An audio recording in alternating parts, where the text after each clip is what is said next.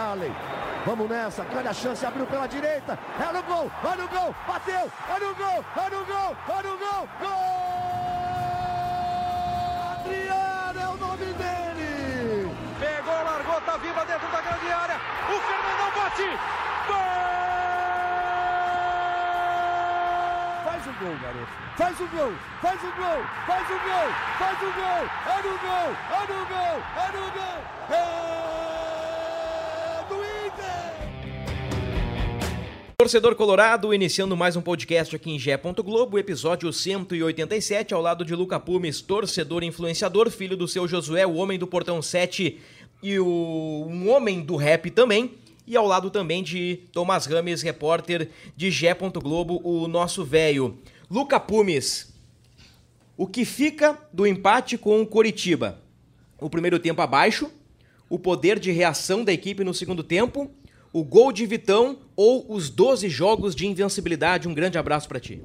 Ah, fica. A gente, a gente vinha aí falando uma vez ou outra da probabilidade que ainda existia do Inter ser campeão. Acho que fica o sepultamento da chance, né? Eu diria que é Por- letra E, outra alternativa, que é o Palmeiras campeão brasileiro. É, porque, assim, ó, por mais que a gente já imaginasse isso, né? É pra colocar a florzinha ali, né? Mas, enfim, eu, eu sentia que o Inter, desde o começo da partida, né? Tava desconcentrado. Acho que até na. É interessante no comentário do jogo que alguém fala, lembra os tempos. E aí a galera, a galera, ela dá a pancada gratuita antes da gente dar, né? Aí não, aí não precisa. Porque inaugurou essa nova, essa nova, esse novo estigma do Inter, que é quando o Inter joga mal, é o Inter do Medina, né? Que faz um pouco de sentido também, porque foi se a gente falar que foi o primeiro tempo do Medina e o segundo tempo do Mano, a gente perde o primeiro tempo, ganha o segundo tempo, termina empatado. Mas enfim, gol do Vitão importante também. Senti que o Inter entrou, sei lá, diferente ao menos do que a gente via nos outros jogos, entrou muito abaixo no primeiro tempo, foi natural a derrota, fiquei até um pouco, é, não vou dizer aflito para o segundo tempo, mas imaginei que não, não sabe, desculpa, vou reformular. Imaginava que o Inter poderia melhorar, mas estava em dúvida se era possível. E aí, pelo menos, o Inter melhorou e buscou o empate. A invencibilidade segue e, pelo menos, isso tem um dia. Nessa parte do comentarista, transmissão do Premier, o comentarista, que eu não lembro o nome, disse: Ah, o Inter do primeiro tempo tá lembrando o Inter de outros tempos. Alexander Medina. Na hora, eu olhei pro Tomás, o Tomás olhou pra mim e a gente deu aquele sorriso natural, né? Tá aí, ó.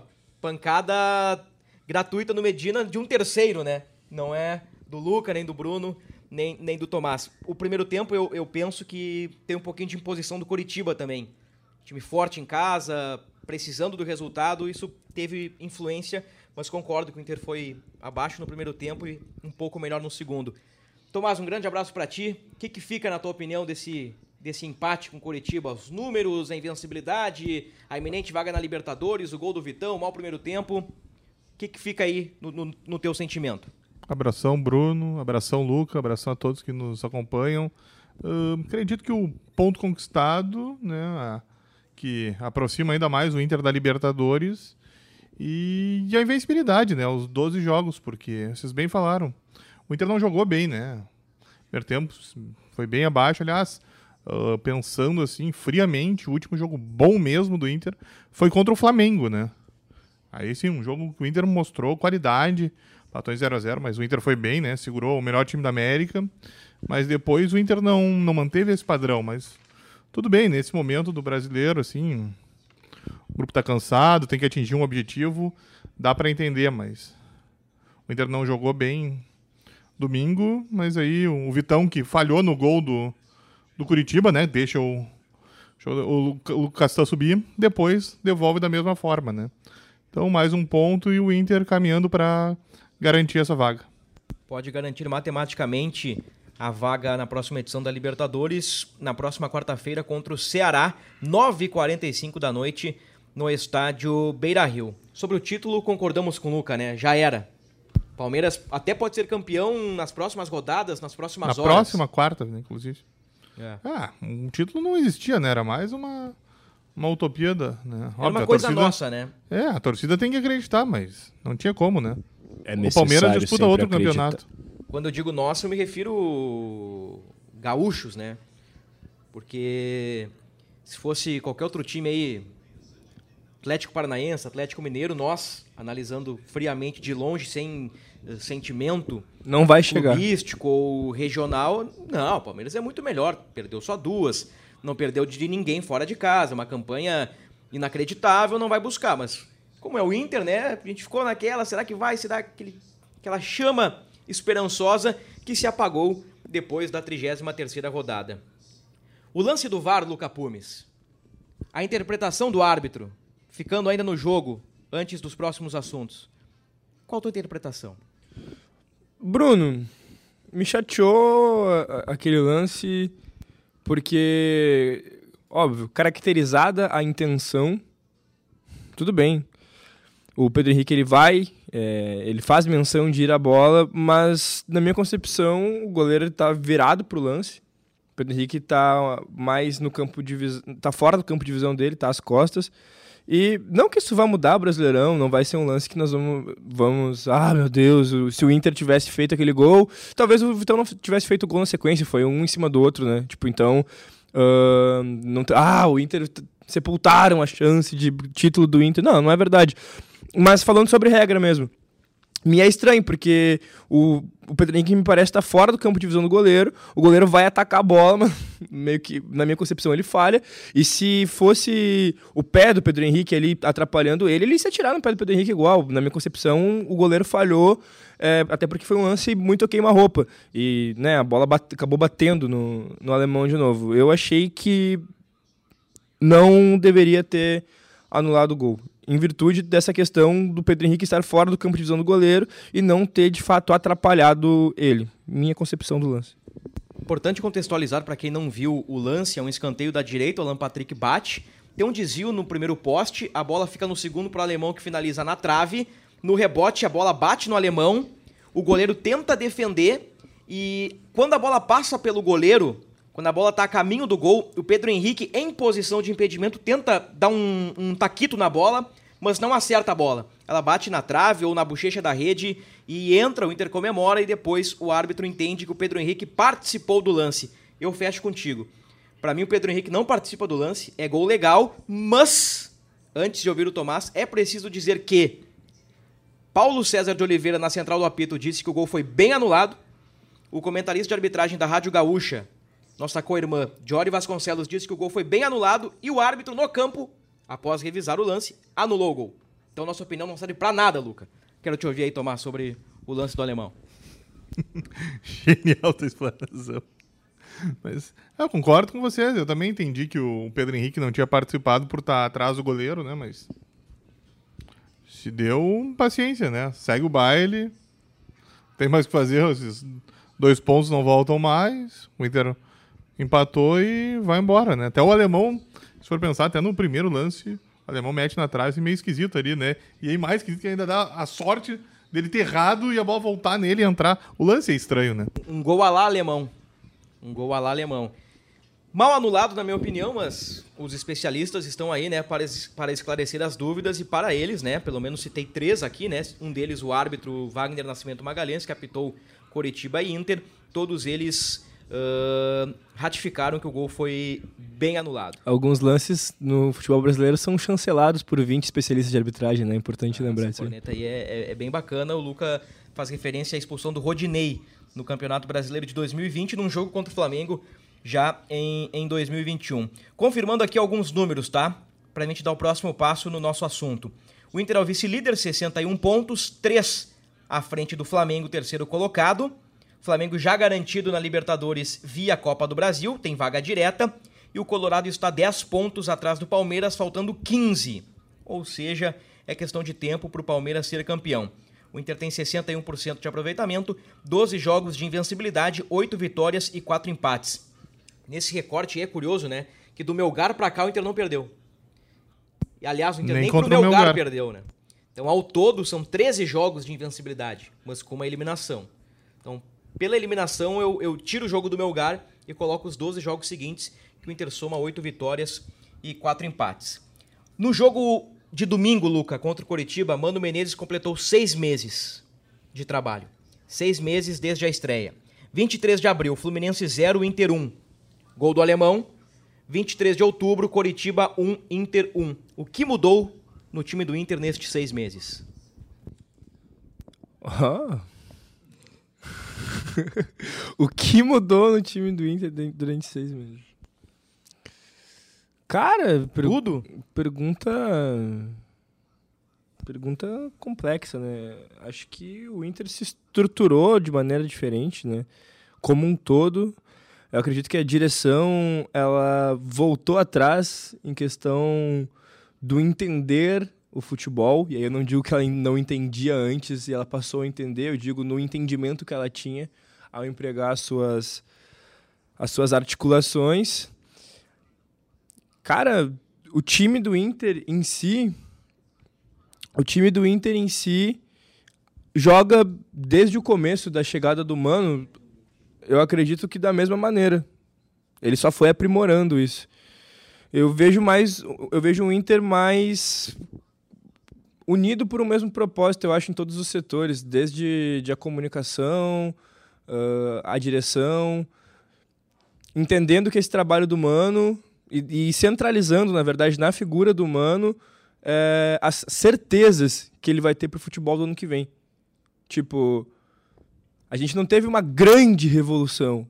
A chegada do Mano Menezes salvou o Inter esse ano de maiores vexames. A gente passou por vexames é, nas Copas, mas a gente fez um bom Campeonato Brasileiro.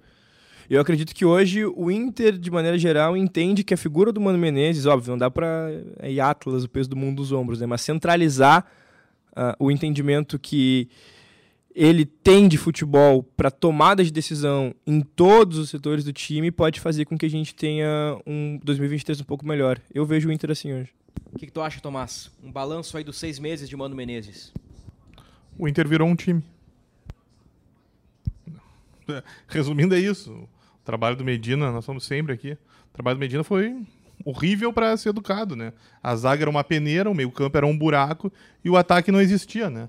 Tudo o contrário do que tem com o Mano. Então, é isso. O Inter virou um time e se o torcedor se iludiu até há pouco tempo com a chance de, óbvio que não existia, de ganhar o brasileiro, foi por causa do Mano. Acho que o Tomás resumiu de forma perfeita. Hoje o Inter tem um time de futebol qualificado e competitivo praticamente com os mesmos jogadores no início do trabalho, o Mano já deu uma nova cara ao Inter. Aí adaptou Depena, aí ganhou o Wanderson. A estreia do Mano já é com o Wanderson na ponta esquerda. O alemão começa a fazer gol, aí o Pedro Henrique começa a jogar, aí tem o Alan Patrick. O Mano pegou o que já tinha, montou uma estrutura e, ao pouco, e aos poucos foi colocando aqueles reforços pontuais e, e muito bem contratados, né? E, e muito bem pensados pela direção do Inter que criticamos nos tempos de Medina, nos tempos de Globo, nos tempos de 3 a 0 em pleno Beira-Rio para o Grêmio, para o pior time do Grêmio do século XXI, com certeza. As críticas, na minha opinião, foram justas, assim como os elogios são justos às contratações pontuais e principalmente, né? Principalmente a escolha por Mano Menezes, que esse aí é o condutor do time do Inter nessa campanha de vice-liderança, de sonho de delírio coletivo por título, já tem vaga na Libertadores praticamente assegurada, vai conseguir vaga direta à fase de grupos, vai ter tempo para trabalhar, o Inter vai ter uma estrutura de time, vai ter uma espinha dorsal, vai ter uma continuidade. Grana. Vai ter grana, pode comprar o Wanderson. Eu, eu vejo o Inter, e disse isso há uns dois ou três podcasts e, e venho insistindo, eu vejo o Inter no caminho certo e o nome do Inter, o personagem do Inter em 2022 é Mano Menezes e o treinador contra o Coritiba fechou seis meses de clube, fechou seis meses da estreia, né? Melhor dizendo, o Inter com um aproveitamento bem elevado com o Mano, o time lá em abril, que lutaria contra o rebaixamento, nem olhou para o Z4. Passou direto, passou reto. Passou reto. E eu acho que é o mérito do Mano Menezes. Agora, para efeitos de comparação. Inter 1, Fluminense 0. A barca que iniciou. Daniel, Bustos, Moledo, Mercado e René. Gabriel, Edenilson, Depena, Maurício, Wanderson, e Wesley Moraes. Saudades, mentira. O Depena já tá aí no meio, né? Se for lembrar, o- Já tá no com, meio. com um cacique que trouxe ele pra ser ponta esquerda, o Depena jogou até de lateral esquerdo, né? Só jogo- lembrar isso, é bom dizer foi- também, né? Foi um tripé, É né? mais Foi- um acerto do mano. Foi Gabriel Edenilson Depeno, o Wanderson na esquerda, o Maurício como um meia ali, flutuando pela direita e o Wesley Moraes na frente. Aí no intervalo entra o alemão e o alemão mete o gol da vitória. Quais são as diferenças para hoje? É o Kehler, na do Daniel. Digamos que a dupla titular é Vitão e Mercado.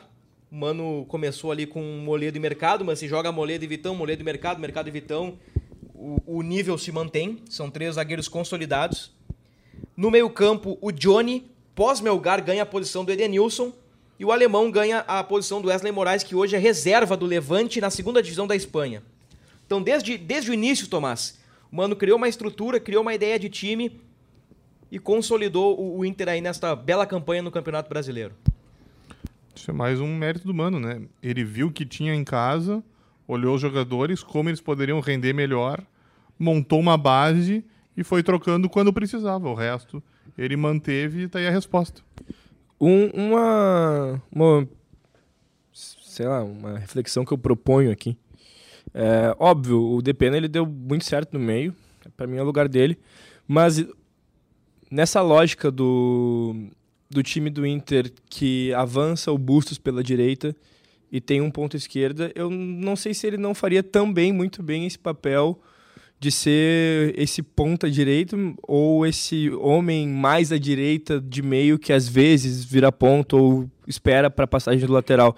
Então, não tirando o mérito do Mano de ter entendido o lugar dele na equipe, mas se o Inter conseguisse contratar alguém para a posição do DPN, não para o outro lado, por exemplo, talvez o DPN pudesse passar para esse para esse espaço do campo ao lado do Bustos. Eu vejo assim mais ou menos o futebol do Depena, porque ele não é aquele ponta rabiscante, ousado, ele é mais um clássico armador que também recompõe bem, na minha concepção, claro.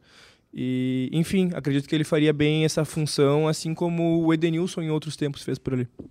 Eu vou mandar real para vocês que eu já vejo a reta final do Inter no Campeonato Brasileiro como uma contagem regressiva, né? Não como um fim de festa, porque o Inter ainda tem os seus objetivos, né? Tem que confirmar a vaga na Libertadores, depois a vaga direta e depois o vice-campeonato.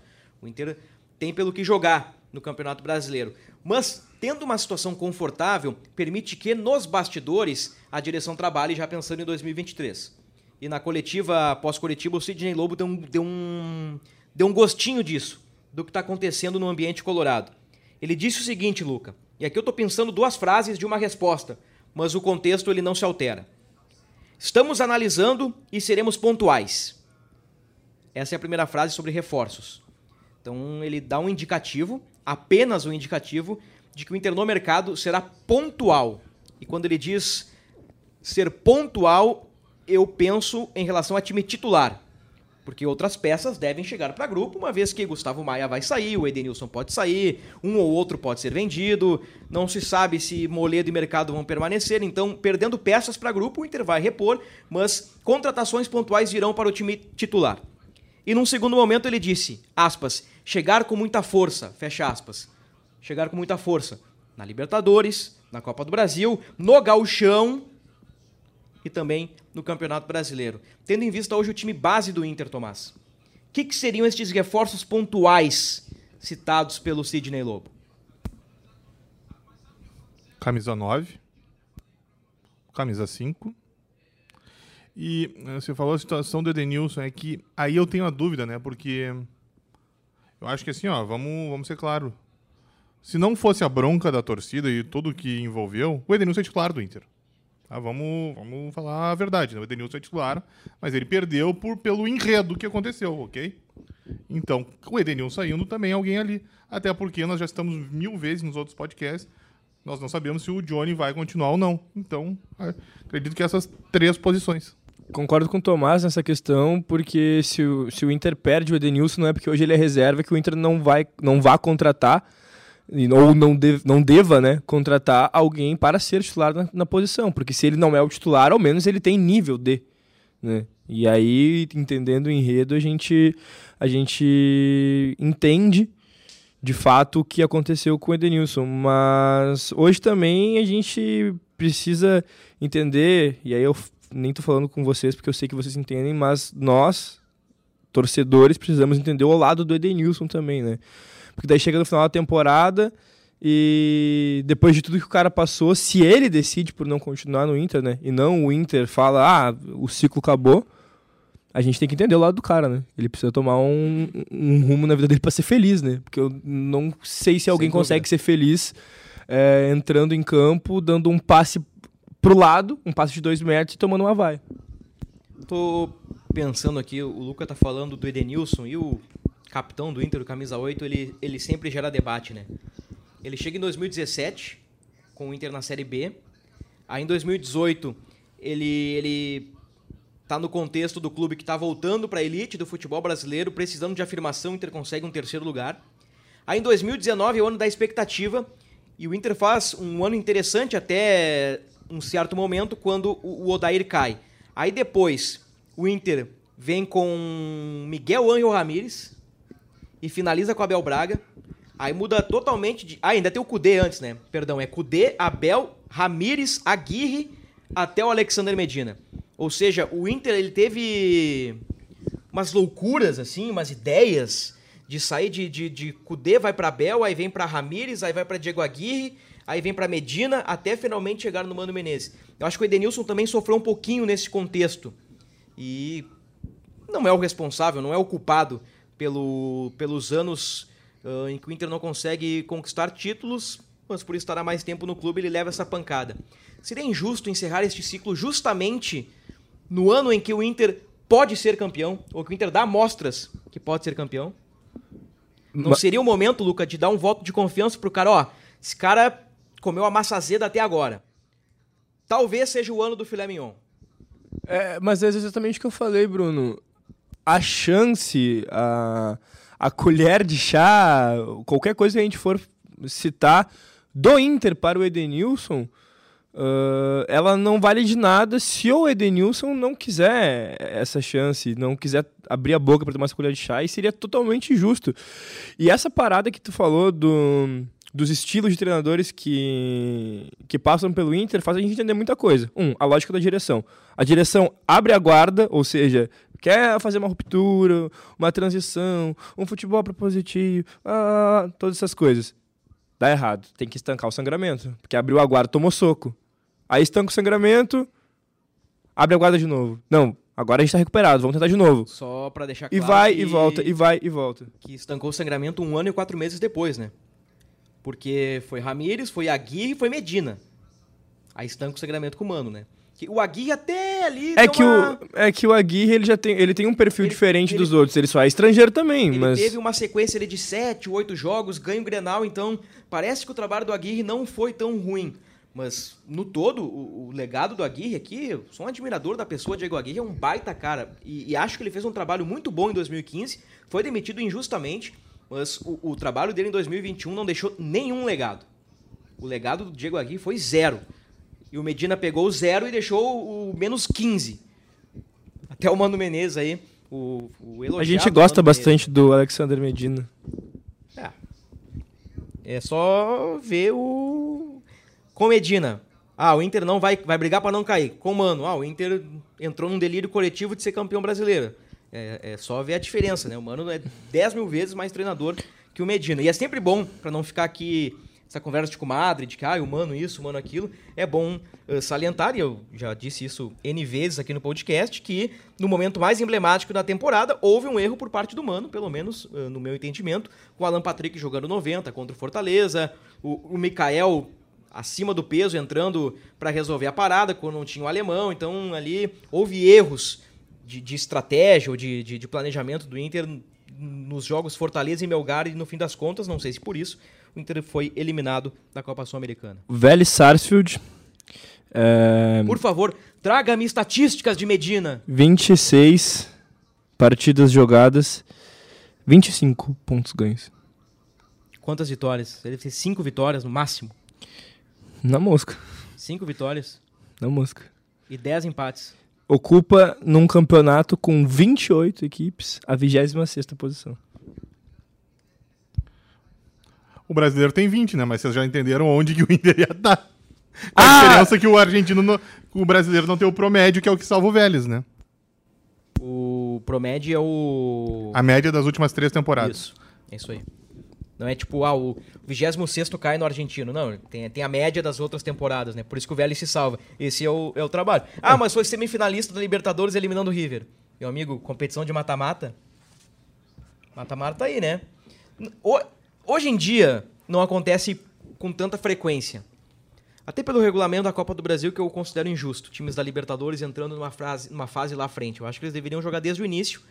E não, Não, deve- dá ideia, não e dá não- ideia. não. Agora, agora que é eu. real, e não deveria existir pote A Eu tô pote B. brincando, tô brincando. Copa do Brasil, se ela de fato fosse uma competição democrática, ela colocaria todos no mesmo pote. Ah, deu Grenal na primeira fase. Cara, problema, Dane-se. problema do Grêmio, problema do Inter. Ah, deu Globo e Sampaio Correia. Bom, não, não tenho culpa, é sorteio. Aí quando começa a colocar pote 1, pote 2, time da Libertadores entra na terceira fase, aí não tem mais Paulista de Jundiaí, não tem mais 15 de novembro. Raramente a gente vê esses clubes, né? Mas ah, voltando ao raciocínio, né? Competição de mata-mata permite que o Cacique leve o Vélez ah, a uma semifinal de, de Libertadores. Quarta-feira, 9h45. Planejamento é Beira Rio. Planejamento é Beira Rio. Planejamento é Beira Rio desde as seis da tarde, né? Chegar cedinho. Gelo atrás de gelo. Ah, vamos tentar manter a conduta, né? Até a hora do jogo. Tu gosta de cálculos, Luca Pumes? Aqui é um bastidor. Ah, olha, eu- bastidores aqui. so- somos três jornalistas aqui, né? Somos. De formação. Somos. Eu acho que se cálculos fosse a nossa maior paixão, a gente não estaria aqui. Ou a gente estaria, sei lá, fazendo um jornalismo diferente. Sabe que eu sempre te acompanho no Voz da Torcida, né? Mas. Nos vídeos pós-jogo. Sei, sei, sei, sim. E não é raro ver ao fundo equações matemáticas. Ontem era x na sexta potência sobre x ao quadrado vezes alguns números dentro de um parênteses. O que, que é aquilo, Luca? Eu, eu, eu prefiro manter esse mistério mais um pouquinho. No Mais final um da temporada eu conto pra vocês Tá o porquê do quadro com os cálculos, às vezes. Tá bem? São cenários de Luca Pumes. Quem é que pode voltar aí, Tomás, pro jogo do Ceará na quarta-feira? Humano. Aí, ó. Quer reforço menor que esse? Ah, o Mais Sidney vez- Lobo vinha representando bem, né? Era o momento das goleadas, a gente falou. podcast. Mas óbvio, ele, o mano faz muita diferença na beira do gramado. Tem que ver. Tem treino daqui a pouco, né? Nós estamos gravando duas e pouco da tarde. O Inter treina às três e meia. Na Provavelmente segunda-feira. Exatamente, quando o pessoal for ouvir, inclusive o treino já foi, e nós aguardamos para ver uma posição do departamento médico quanto às situações do mercado e do Maurício, né? O mercado teve uma lesão na panturrilha direita e o Maurício um estiramento no joelho direito. Então, talvez eles estejam relacionados, mas isso nós veremos nos treinos de segunda e terça. Abri o palpitão aqui. e esbocei um sorriso. Vai lá. Coritiba e Inter. Luca Pumes 2x1 Inter. Tomás 1x0 Inter. E eu 2x0 Inter. Digamos que o Luca bateu na trave, né? Pelo 2x1. É, mas- Faltou um gol do Inter. Faltou o gol do alemão, que foi invalidado. E pro Tomás, não fosse o gol do Luciano Castan, teria sido mais uma vitória do Inter. Eu ri, na verdade, por Do Palmeiras. Palmeiras e Havaí. Eu tinha certeza. Luca Pumes colocou 1x1. ah, eu falei, eu não tinha nada a perder, eu não acreditava no resultado, mas vamos lá. Tomás colocou 4x0. Foi 3, né? E eu coloquei 6x0. Faltou o gol do Hendrick, Faltou o gol do Hendrick. Vou te dizer, faltou um gol do mas teve Piquerez assistência dele, hein? Faltou um gol do Piquerez e um gol do Mike pra mim. Aí eu... Tu colocou o quê? Cartola- 5, 6? Lá no Cartola ia pras cabeças. Tu colocou o quê mesmo? Palmeiras e Havaí? Não, botei 5x0. 6x0 Palmeiras. 6x0. É, o dobro ou nada, né? Não, e, e assim, pelo que foi o jogo, eu vi o primeiro tempo aqui na, na redação. O 3x0 estaria muito bem pro primeiro tempo. A diferença é muito grande, muito grande, muito grande. O Havaí tá entregue. O Havaí, tu olha assim, tu põe o olho. E é uma pena, né? Porque temos um gaúcho lá, né? Um colorado lá, né? O Lisca. Lisca, o técnico do Havaí, é uma pena. Eu olho pro time do Havaí É. e vejo um time entregue. Palmeiras com 10 minutos de jogo já tava ganhando por 1x0, menos até, né? Fácil, né? Parece que. Gol de pênalti do Scarpa. É, são, não vou dizer que são os extremos do campeonato, porque o Juventude fez o favor de, de, de não jogar, de não, não começar esse brasileirão, mas o, o Palmeiras e o Havaí realmente estão em lados bem opostos, né? E fica, fica óbvio em campo o porquê. Uma curiosidade nada a ver com o Inter. Sabe qual é a distância do Palmeiras pro Juventude a cinco rodadas do fim? Qual? 50 pontos. Eu ia dizer 19 posições. O, o Palmeiras está um Atlético Paranaense à frente do Juventude. Isso mostra a dimensão da belíssima campanha do, Juve- do Palmeiras e a péssima campanha do Juventude. Triste. Pra eles, Essa é né? Eu não importo o Inter nem que um no. Jacone empatou por 1 a 1 né? Teve gol do Vitão, inclusive, um gol bem parecido, né? Quase um replay do gol no Alfredo Jacone. A época, o- talvez o primeiro gol do- de cabeça do Inter em muito tempo. Teve essa, né? Eu fiz um levantamento. É, eu lembro o Inter disso. não tinha feito nenhum gol de cabeça com Medina. Ou se fez, era um, no máximo dois. Coitado, né? A gente, é que a gente tinha um camisa 9 chamado Wesley Moraes, inclusive saudades. Aliás, antes do podcast, Tomás e eu vimos alguns números do Wesley Moraes no Levante, na segunda divisão espanhola. O Wesley Moraes começou como titular, 6, 7 ou 8 jogos, deu uma assistência nesse período e foi para o banco de reservas e sequer foi utilizado nas duas últimas partidas. Pra não entrar em campo é complicado.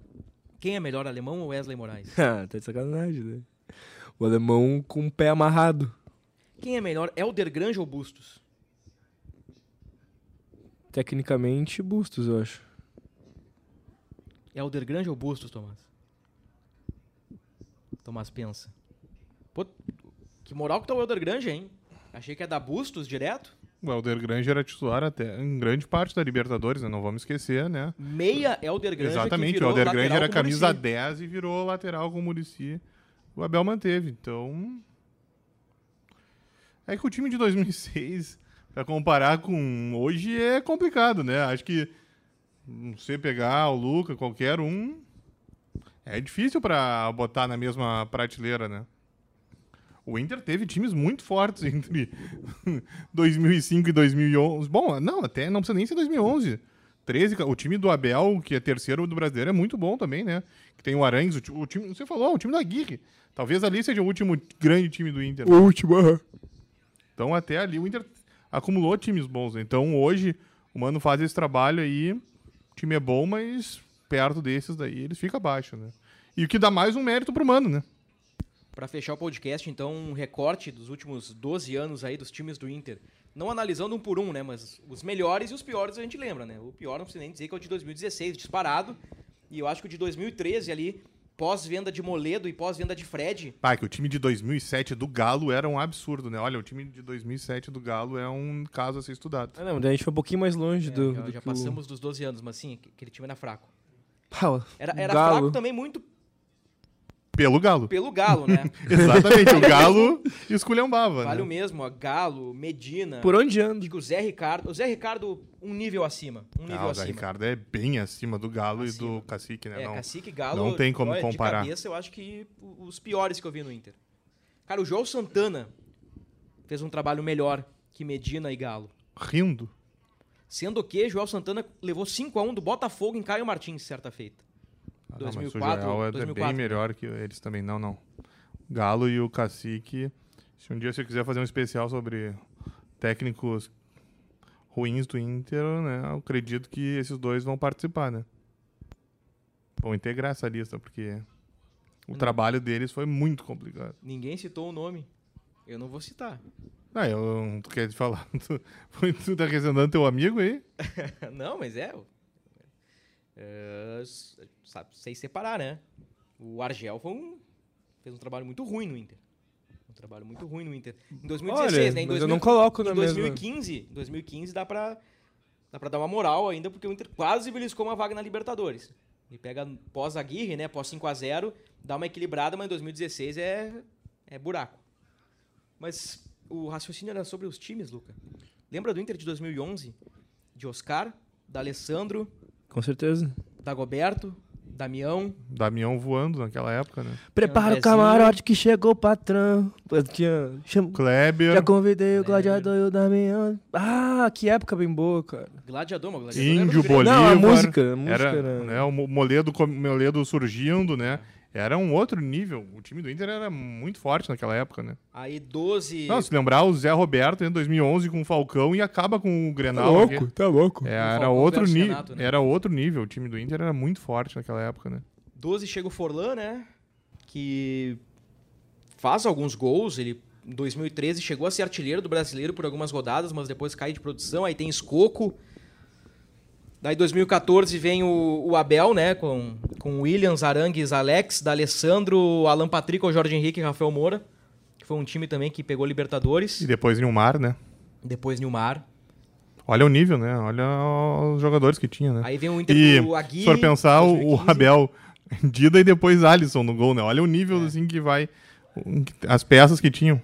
Aí 2016 é o rebaixamento, 2017 time da Série B, aí 2018 a 2019 é, o- é o trabalho do Papito, né? Com aquele tripé consolidado. Primeiro Lindoso, depois Dourado, Edenilson Patrick, dois pontas e, e um centroavante, inclusive, por algum tempo, Leandro Damião, né? No, no seu retorno ao clube. Aí veio o time do Cudê, que dividiu o coração dos colorados, né? Muitos gostavam, muitos não gostavam. Aí veio o Abel, não dá pra dizer que é um grande time, porque o Abel ele pega meio que no susto, assim, pega a Covid, o Inter cai da, da Copa do Brasil, cai da Libertadores e dá o sprint até o, até o quase título brasileiro. Aí Ramires e Medina não tem nem o que dizer, né? Então dá pra dizer que dos últimos anos, acho que esse time do Mano aí, ele, ele. Não sei se ele iguala, mas ele aproxima desse Inter de 2011, do Inter de 14, de 15. É, eu acho que tá abaixo, né? Eu acho que essa era, assim, antes do rebaixamento, todos são melhores, né? Mas que esse time do, do Mano é, provavelmente seja um melhor pós-rebaixamento, assim, aí eu acredito que sim, né? Porque, você bem citou, a, Kudê e Abel, né? Porque é quase uma questão só, né? O trabalho é bom, mas acho que as peças, assim, não eram tão boas. E talvez isso mesmo mostre a qualidade do trabalho dos dois, né? O que os dois conseguiram fazer de formas distintas para o Inter lutar até o, aos 51 do segundo tempo e por 20 centímetros não ser campeão, né?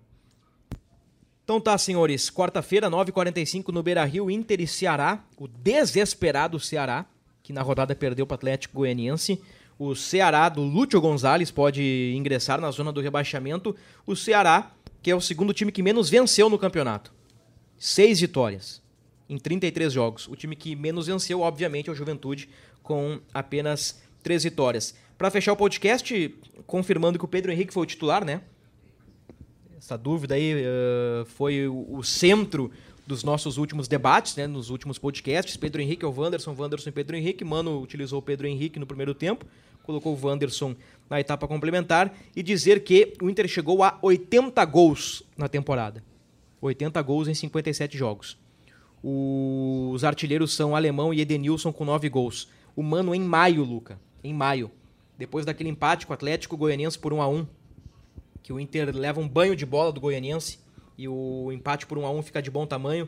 Mano disse que para brigar por títulos, o time precisa bater 100 gols numa temporada. Para brigar nas cabeças. Aí o Mano disse que dentro desses 100 gols tem que colocar no lápis, né, pegar e, e ver por onde distribuir os gols. E esse contexto, à época, era o momento em que o Inter tinha uma crise na sua camisa 9, que o David estava jogando improvisado ali. Então, para o ano que vem, o Inter promete um time forte, competitivo, e o Inter pode chegar aos 100 gols, né? Contratando, como disse o Tomás, um, um camisa 9 um pouquinho mais qualificado. Nós estamos quase já no fim de outubro, né? E os artilheiros do Inter têm nove gols, né? Ou seja, menos de um gol por mês, né? Isso eu acho que também pesa, né? Na questão da busca por um título. Com certeza. Luca, valeu. Muito obrigado. Sem palpite? Pô, mas é óbvio.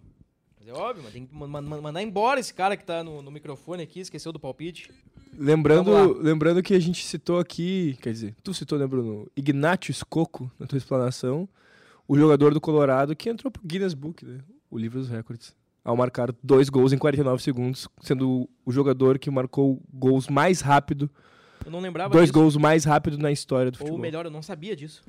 No empate Scocco. entre 3 a 3 Inter e Botafogo, 49 segundos. Ele faz um, dois gols aos 32 Do minutos. Inter. Com Não foi certeza. 2x2 esse jogo? Foi 3 a 3 Acho que foi 3x3 que o Vitinho, à época no Botafogo, mete um- uma sapatada no, no ângulo.